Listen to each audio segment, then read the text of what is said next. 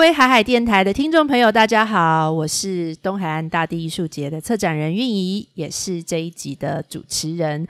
那这一集呢，我们又要再来继续访问我们二零二二年众岛之阳的驻地艺术家。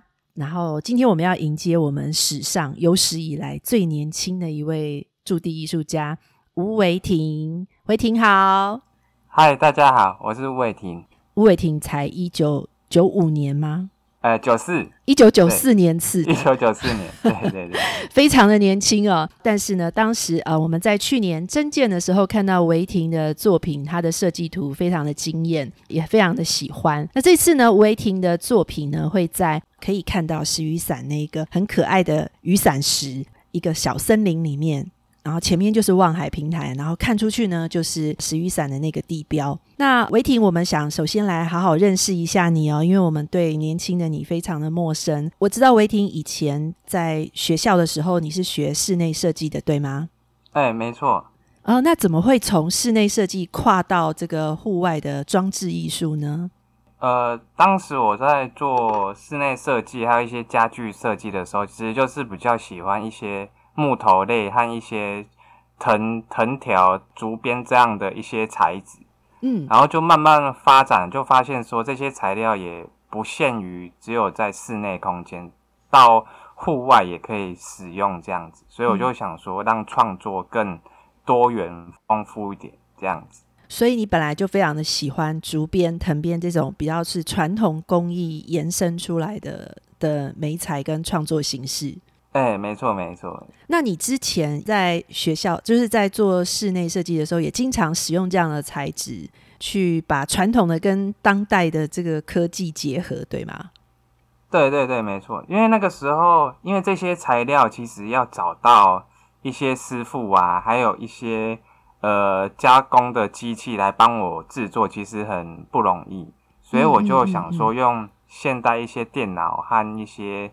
CNC 或镭射这样的科技技术来想办法让他们有个结合，这样子。嗯，因为其实这样的传统工艺已经凋零蛮久了，然后尤其是台湾已经进入工业时代，所以好多这样的老师傅他们都没有传承下来，买得到这样的家具，但是大部分都是越南或者是东南亚进口的。哎，对，没错，都是从国外进口。所以，所以我比较注重的是用台湾现有的材质，像像我这些材料都是去珠山，在南头那边去去购买的这样子。嗯，就是这次创作的这个材料。对对对，还有诶，之前的那些作品也都是用台湾台湾当地的材料这样子。嗯，那你可不可以再说明一下，就说你刚才所谓的用现代的科技，或者是说电脑的技术？去补足传统工艺的技法没有办法被传，就是已经失传。但是你怎么样去透过这样的一个科技去把它重新把那个空隙填补回来？哦，就呃，像是因为我跟几位师傅讨论的时候，他们都是说一开始的那个他们想要编出来的造型，像假设他们要做一张。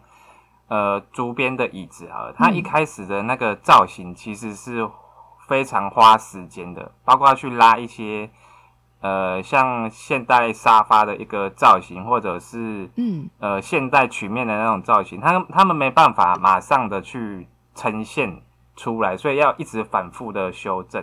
嗯嗯，所以这个部分我就帮他们说，是我先用电脑去运算出一个。呃，我们觉得合适的造型跟客户讨论完这样子，然后再把这个电脑的造型用 CNC 这样的机器切出来，就是省掉师傅前面去反复修正那个形体的时间。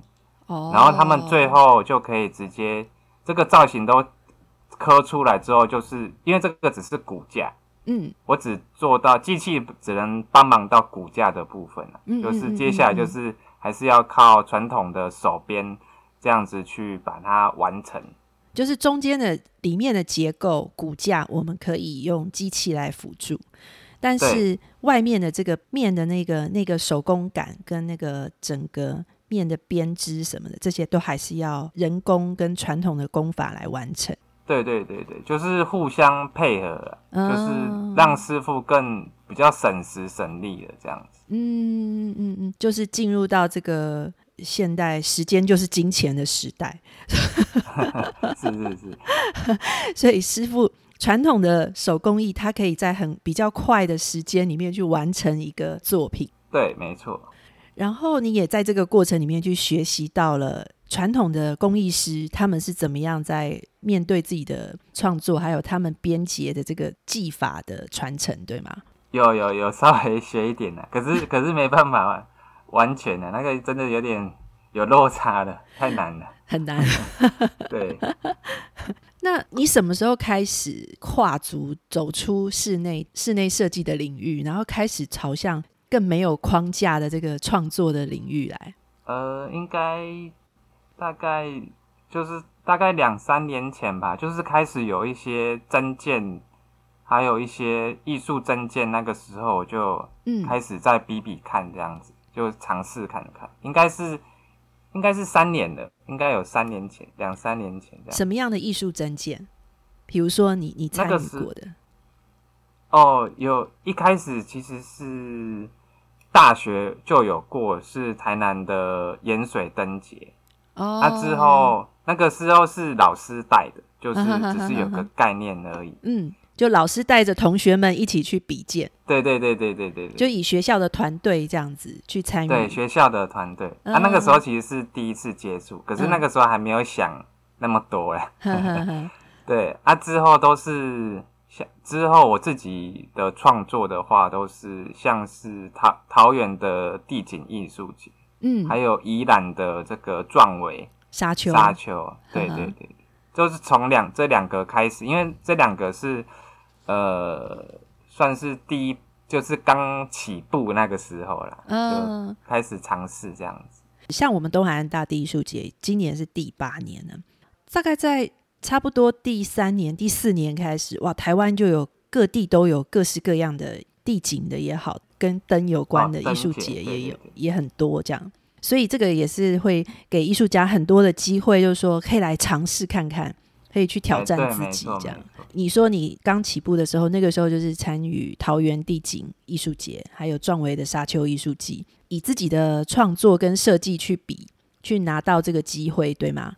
对对对，都是那个时候都是自己，就是自己在家，就是想，然后跟朋友一起讨论这样子，嗯嗯，然后就我们几个人的创作这样。嗯，因为之前我们在创作论坛的时候，有听你分享过，作品当他在室内的时候，他单纯就是为了人跟人的关系，可是当他离开室内，当他到一个更尺度更大的户外的环境的时候，他的关系除了跟作品跟人的关系之外，它还有一个更重要是跟那个环境、跟那个整个大的自然的场景，它之间的关系是什么？那你那时候有提到说，当你拿到了这个机会，比如说好，你要参与东海岸大地，通常会是设计图之前，你就会先去到那个场景去，透过你自己的方式，比如说走路啊，对我我我是开车啊，自己自助旅行这样。嗯嗯嗯嗯嗯。通常会是在画设计图之前吗？还是说拿到之后？一定是之前的，因为那个时候也是平常画设计图画的有点很累，累。对啊，就顺便旅行一下，放空一下。每天都坐在电脑前面，非常的累，所以对啊，对啊，也需要出来透透气。对对，这是一定的。所以刚好有这次机会在。不管有没有真见到，我都觉得，因为我我从来没有到过东哦，真的吗？毕业旅行什么，或者是说寒暑假的小旅行也都没有吗？都没有，顶多到垦丁而已。哦，对，所以所以那其实也是我第一次在东部旅游，所以我我逛的比较就是走的比较久。那个时候好像，诶，我自己自助旅行大概快要一个礼拜吧，就是一个礼拜多这样子。就慢慢走，慢慢看这样子的感感受。嗯，那是你东海岸初体验，那你有什么样的感觉吗？因为我我都只有听别人讲过，那个开在马路上，一面是山，一面是海，就我都只有听别人这样讲，啊，没有实际的经历过。啊，我这样经历真的是真的是有稍微吓到，我不知道会这么壮观跟漂亮，这样就这么近。对，真的很近，真的很近。左手边是山，右手边就是海。对对对对对。然后那个海平面跟那个海拔一千多公尺的距离是那么的短。对啊，对啊，对啊。所以，所以那个时候我其实就有稍微感受到这个大自然真的是很很伟大，真的是很很大的一个环境的力量。这样，嗯，就是人一进到这样的环境里面，就觉得自己实在很渺小。对对对。你在那一个礼拜的小旅行之后回去以后，你就设计了这一次的这个希望诗旅人这件作品。哎，没错，没错。嗯，那你是怎么知道这个艺术节的？哦，那个时候，哎，其实我在这个来东部前，还有一个作品是在台东美术馆。哦，OK。那个时候的创作理念是把花莲和台东的不同的景点纳入到我这个装置里面，有个。就是因为那个时候景点其实是网络上都找得到，很观光的那种景点。嗯，然后我最后做完发现，嗯，既然这些都是网络上找得到的，那是不是应该要实地的走走看，才知道，说不定有别人不知道的景点那种那种地方。是，对，所以那其实是经历了两次啦，应该严格来说是两次，就是不同的想法的转变。嗯，所以最后才决定说，那我亲自走走看，好，就是直接来到当地这样子。嗯嗯，因为那个台东美术馆那个作品做完，我发现说，哎，这个确实是有到这个观光的一个效益，因为参观的人次跟那个景点那个是小 AR 的卡片的那种使用方式，其实都有嗯蛮不错的回响。是，可是我就觉得不应该只有。把那个自然景点局限在这个小小框架里面，所以想要让他，对吧？再亲自的好好的玩一下才对，这样你应该有自己的身体的感受，对不对？对对对对。因为台东美术馆其实是一个几乎大概来到台东，他如果住在台东市的话，他们一定会去的一个景点。那他那里大概就是台东的艺文的。精粹的展现就会在台东美术馆，但实际上它那样的场景又跟东海岸的野性很不一样。所以在这一次的创作里面，这一次的创作经验里面，我们跟过伟霆讨论之后，他最后选择了在石雨伞这样的一个环境，那又跟台东美术馆那种很精致的城市里的美学空间是完全不同的。那你自己在历经过这两次的东部的创作经验，你觉得它之间有什么样的差异吗？差异。嗯，或者是说有什么样给你不一样的感受？对，就像你刚刚说的那样，就是一个是在台东市区，然后跟一个完全是野外的一个环境。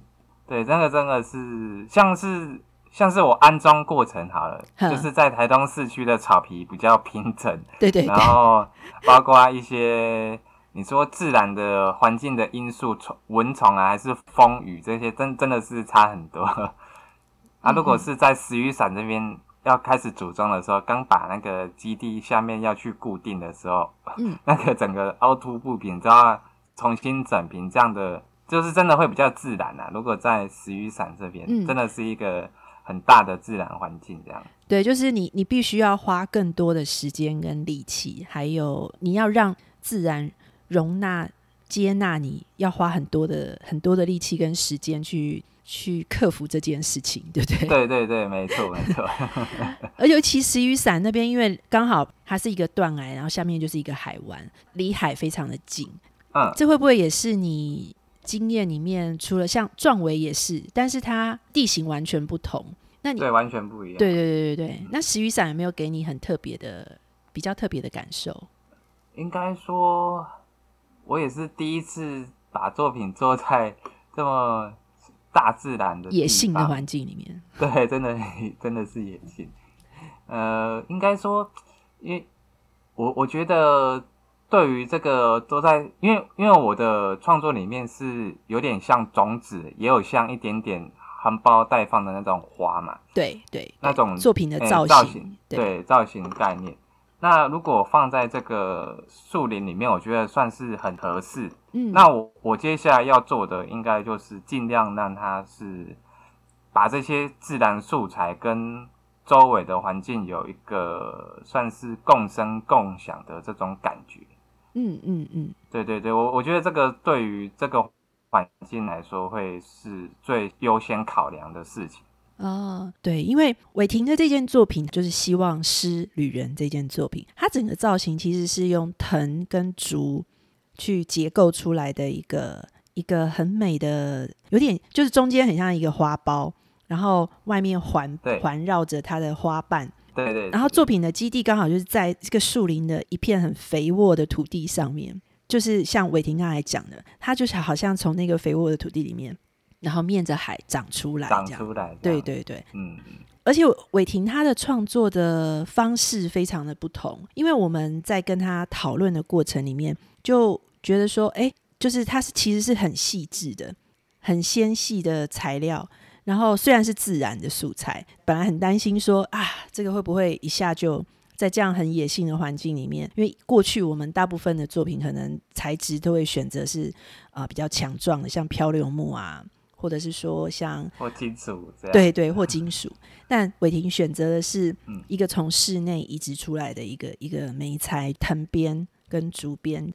但伟霆就说没有关系，因为他的即使像台东美术馆的作品，他也是这样子。他说是每隔三四个月你就会回来重新去保养跟修复作品，补漆这样子，补漆。这也是因为你个人的蛮需要哈，离开电脑前面，好好的出来再走一走，对不对？哦，对对对对，要要找个理由这样子。因为因为我我我觉得不管是不是强壮的材料，它一定都是需要保养的啦。对对啊，如如果真的要放到很长远的话，嗯，所以我觉得保养这件事情，不管是金属或者是木材，其实都是。大家应该要去维护的这个事情。嗯嗯嗯嗯嗯，真的非常感谢维婷，因为他也分享了一个我们过去的经验里面比较少遇到的。因为一般创作者他可能做完以后，他就去去忙别的，然后可能是直到不得不修复的时候，我们请他回来，他才会再重新回来做这个保养。但伟霆他是主动无限期保固。这个是他创作，他面对自己 作品的一种方式哦，一种非常永续的关系跟方式。这也是我们觉得啊很棒，在年轻的创作者身上看到这么认真的态度，就觉得非常非常的开心。那你可不可以跟我们分享哦？你今年的这件呃《希望诗旅人》这件作品，你想要传递的概念，跟你所选用的材质，特别是其实它不只是一个观赏，你还设计了很多。很精细的一种跟人的互动在里面，你可不可以谈一谈这个部分？哦，对，在那个这个作品的话，比较核心的话，其实是中间花蕊的部分，就像一般植物需要花蕊去散播它的种子。是，那我是想说，这些种子就很像一个类似希望或者传递的一种感觉。那所以我我我在那个在东部这边旅行的时候，其实。有很多感触嘛，那些这些感触其实可以写下来的，嗯，或者是可以传达给别人知道的。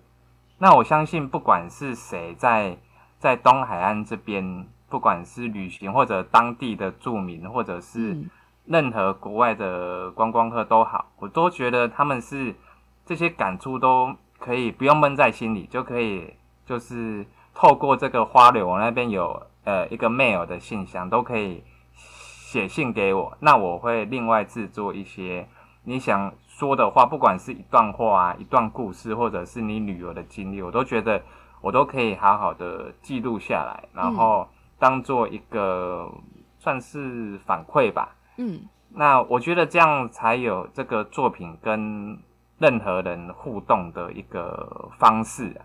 因为我觉得作品不是我们一个人，一个就是艺术家做完一个人就这样就好。我觉得任何人都可以去跟他有个互动的关系，那也是我我这次作品希望是跟旅人的一个算是核心的跟人互动的方式，这样。嗯嗯嗯，也就是说，各位听众朋友，或者是我们的大地艺术节的游客。观众，只要你来到这件作品啊，一定要走进去这个石雨伞的小树林，就是从台十一线这个大马路边，然后走进去它的步道里面。那走到这个观海平台的时候，你就会看到《希望诗旅人》这件作品。那你看到这件作品的时候，欢迎你可以坐下来，坐在这个花的花瓣旁边，花瓣上，或者是说坐在这个花苞的核心里面。那这个花蕊的中间呢，就会有一个很美的藤编的柱子。那这个柱子上面会有很多小小的木头的吊牌。当你在这里沉思，或者是说，当你来到东海岸，有给你很多的想法，或者是感动，或者是感触，或者是反馈，你想要写一首诗也可以。对，你要写一首诗，唱一首歌都可以。那你 它上面会有维婷他们工作室的信箱。现在大家人人手机都非常快，都有，你就可以把它写下来。写个看你要昵称或名称，这样我就知道了，然后我就可以帮你做一个镭射的吊卡，这样。啊，对，而且是镭射的，对，镭射雕刻的吊卡，对对对对对，而且是木头的质感非常的美。伟霆他在每三四个月他回来回来保养养护的时候，就会顺便就是把它吊上去，再再整理这样。没错，那也你下一次再回来这个东海岸旅行的时候，你再到石雨伞。你就会看到你上一次旅行的时候留下来的感触跟记忆，就在这个呃希望诗旅人的上面，你就会看到你上一次的回忆。这是不是一个非常有趣的一个，而且很感动的一个跟作品互动的方式？那也是今年呢这一件作品最特别的部分，因为过往我们的艺术节的作品，就是其实它就在那个地方，然后会一直到大自然把它回收。那虽然这中间我们会请艺术家回来维护修复，一直到可能它最后还是整个结构不得不被自然回收为止。但其实这中间呢，每一个经过的旅人跟他的互动跟回应，其实我们很难知道。那但是这次伟霆的这个作品的设计呢，他就是希望说，作者作品跟观众之间的那个关系是更紧密的，它是更可以。永续的流动的，所以真的很希望所有朋友，当你来到这里看到这件作品的时候，一定要好好的跟他互动一下，然后让伟霆知道你的你的感受，还有你对东海岸的这个记忆跟想法。千万不用害羞，对，因为可以可以匿名，可以匿名也没关系。对对对对，千万不用害羞这样。因为伟霆其实本来看起来是蛮害羞的一个人，但是我觉得他每次在谈他的作品跟谈创作的时候，我们都可以感受到他的那种热切、跟勇敢、跟开心哦。我们其实在今年呢，是其实去年也是，去年的增建的时候也是在疫情最严重的时候，然后今年呢，作品的完成的创作的过程，以及现在我们要准备要开始发布的过程里面，也是在疫情之中哦。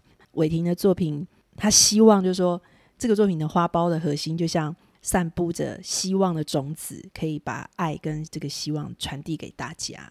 那伟霆，你自己觉得在这一次的整个创作过程在刚刚完成嘛？你自己对这件作品还满意吗？可以啊，可以啊，很满意啊。没有，我我觉得真正最满意的地方是，真的会有人传，就是会有很多人传没有给我，我觉得那个是。最重要的事情，如果真的到那个时候，那我真的是非常满意了。所以各位朋友 听到威婷的希望了，请大家真的务必，只要你有来，就好好的来跟这件作品互动，然后把我们的我们写下来的诗，或者是一句话也好，email 给威婷，让他把它做成木牌，然后挂在这个作品上面。那我们今天很谢谢维婷接受我们的访问，那也期待接下来呢，东海岸大地艺术节今年的所有活动就要开始了。那也希望大家在这一波的疫情里面能够努力的撑过去。